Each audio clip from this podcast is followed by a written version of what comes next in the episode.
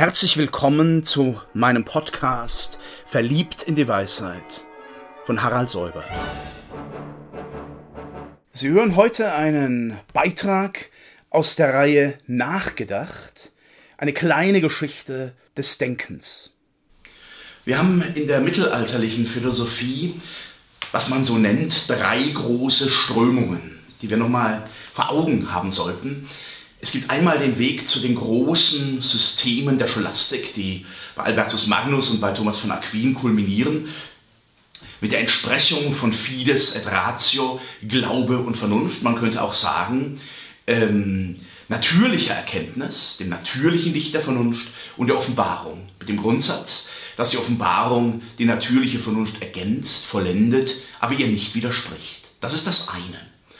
Äh, es hat sehr früh begonnen damit, schon bei Denkern wie Boetius, die versucht haben, den Gottesbegriff zu fassen in Formen, die die antike Philosophie so nicht hatte, etwa die Trinität, äh, die dann eben zum Personenbegriff führt, die, das eine Wesen der Gottheit in drei Personen, das ist in dem Substanz-Akzidenzdenken von Aristoteles nicht unterzubringen.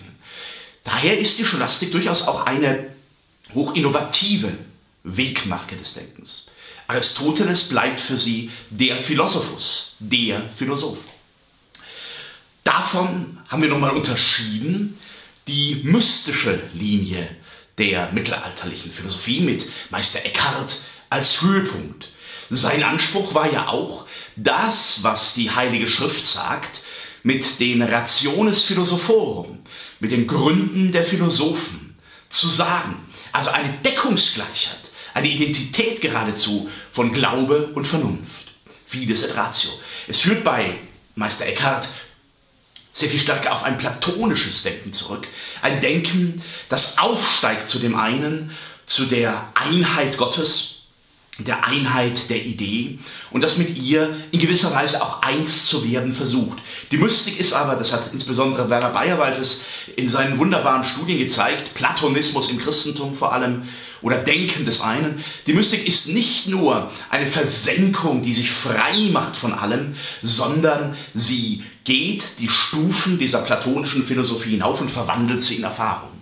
Und dann beginnt im späten Mittelalter einer hochinnovativen Zeit, eine Debatte, die nochmal an die Grundfesten greift und die in vielfacher Hinsicht die Moderne schon vorwegnimmt. Man nennt das den Universalienstreit und die Positionen, die dort vertreten werden, auch die Positionen des Nominalismus. Während die äh, Scholastik von äh, Albertus Magnus und von äh, Thomas, aber auch von Meister Eckhart, stark von den Dominikanern geprägt war. Das ist also immer auch eine Ordensfrage, die Bettelorden dann in Paris und in anderen Orten einziehen in die Fakultäten, äh, ist der Nominalismus stark von den Franziskanern bestimmt gewesen. Worum geht es? Es geht um die Frage, ob die Prinzipien und die Ideen ein eigenes Sein haben. Auch diese berühmten Transzendentalien werden hier neu durchdacht das Unum Verum Bonum, das eine, das Gute, das Wahre und auch das Sein, ja, haben sie ein eigenes Sein oder sind sie nur Abstraktionen von Dingen, die wir an einzelnen Wesen, an einzelnen individuellen Substanzen, Tier, Mensch, Pflanze, dieses da, Tode, Tiber Aristoteles, die wir da beobachten können. Und äh, der Nominalist ist grundsätzlich der Auffassung, die Allgemeinbegriffe sind nur Abstraktionen. Sie sind insofern an der extremen anderen Seite angekommen, an der wir mit Platons Ideenlehre gestartet haben. Äh, gleichwohl hat das eine starke theologische Hintergrundfrage. Es ist die Frage, wie weit reicht die Philosophie und wo greift dann die Theologie als Glaubenslehre, als Glaubenswissenschaft. Wenn wir die beiden Exponenten dieses Nominalismus betrachten, ähm, Johannes und Scotus und eine Generation später William von Ockham, mit vielen, vielen kleineren Gestalten dazwischen, die man jetzt langsam auch erst erforscht, dann wird deutlich, der Nominalismus gibt eigentlich der Theologie als Wort Gotteswissenschaft eine neue Würde, einen neuen Raum, aber er zerreißt zugleich die Bindung zwischen Glaube und Vernunft. Die Philosophie wird begrenzt auf eine Begriffsklärung, auf eine Klärung dieser Nomina, was aber die Wirklichkeit ist, wie Gott in die Wirklichkeit eingreift, das erfahren wir nur aus seinem Wort, aus seinem faktischen Handeln. Damit verschiebt sich auch der Gottesbegriff von dem sehr stark intellektualistischen Konzept, das wir bei Thomas zum Beispiel noch haben, in ein voluntaristisches Konzept. Es ist der Wille Gottes, der in seinem Handeln deutlich wird und nicht so sehr seine Verstehbarkeit. Wenn Gott nicht gehandelt hätte, dann hätte der Mensch eigentlich gar keinen Begriff. Und das führt bis zu drastischen Absetzungen von der klassischen Metaphysik bei Thomas von Aquin oder auch bei Aristoteles. Für Johannes und Scotus ist Aristoteles nur noch zum Teil eine Autorität. Er setzt ontologisch neu ein. Wenn man das von heute her betrachtet, ist es ein sehr ambivalentes, ich würde auch sagen ein janusköpfiges Phänomen. Einerseits könnte man von den nominalistischen Theoretikern schon sagen, was Kant von sich selber sagt, natürlich etwas anders gemeint. Äh, ich musste den Glauben Platz schaffen und dadurch die Vernunft, den Verstand einschränken. Was kann die Philosophie? Was kann die Glaubenswissenschaft? Und da wird, würde durchaus auch der Theologie ein neuer Raum gegeben. Das Problem ist darin zu sehen, dass äh, Theologie und Philosophie wie zwei Inseln auseinandergerissen sind, wie zwei Eilande auseinandertreiben. Wenn aber nun diese Manifestation des Willens Gottes eine Frage kontingenter Zeugnisse ist, und das sehen Sie dann eben ansatzweise auch so, dass die Schrift eben offenbartes Wort ist, ja, aber das ist selber kontingent. Es muss geglaubt werden, beglaubigt werden.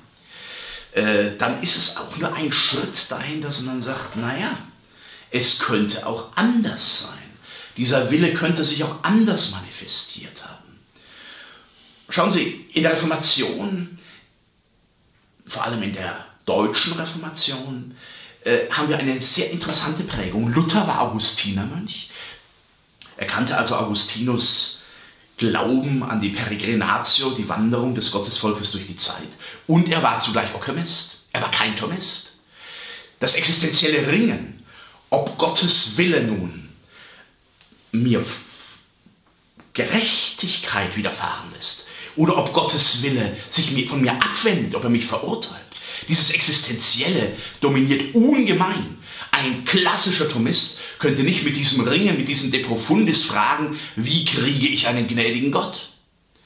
Und andererseits ist äh, bei Ockham auch zu lernen, die Erklä Erklärung der natürlichen Welt kommt weitgehend ohne Gott aus. Da haben wir Ockhams Razor, den Vorrang der schmalen, der schlanken Interpretationen, vor denen die viele Hypothesen und Hilfskonstruktionen machen. Und man nähert sich dann schon der Auffassung, Gott ist eine zu starke Hypothese, um die Welt zu erklären. In diesem Sinne äh, hat er auch dann eine große Wirkung gehabt auf die naturwissenschaftliche Entwicklung, die ohne diese Hypothese Gottes auskam. Also, es beginnt die Neuzeit eigentlich nicht erst mit René Descartes und mit Francis Bacon. Sie beginnt schon mit den Schattenwürfen des Spätmittelalters, mit diesen großen Zweifels- und Forschungsbewegungen, die die klassischen Formen durchbrechen und die man einerseits als Innovationen interpretieren kann, das wird unser heutiger Zeitgeist primär tun, oder die man aber auch als Erschütterungen der Einheit von Glaube und Vernunft interpretieren kann. Wenn die Rede von einem nachmetaphysischen wissenschaftlichen Denken, das zugleich die Religion als Ressource nicht preisgibt, wenn diese Rede vom nachmetaphysischen Denken irgendeinen historischen Sinn haben soll, dann hier bei dem Ringen um das Eigensein, das Eigenrecht der Ideen und der Kategorien.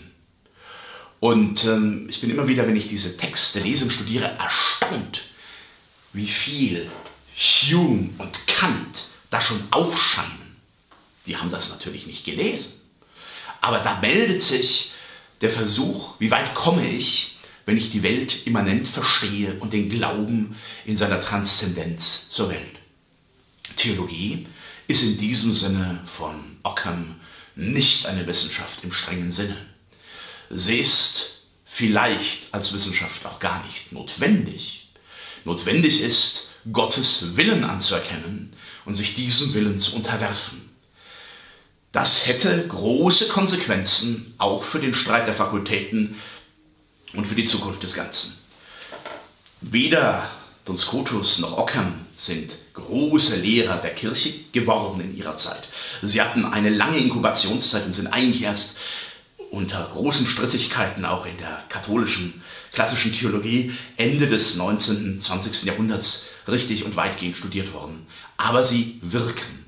Und man sieht hier eben auch sehr schön an dieser dritten Linie der mittelalterlichen Theologie, wie das Vergangene im Zukünftigen ist und das Zukünftige im Vergangenen.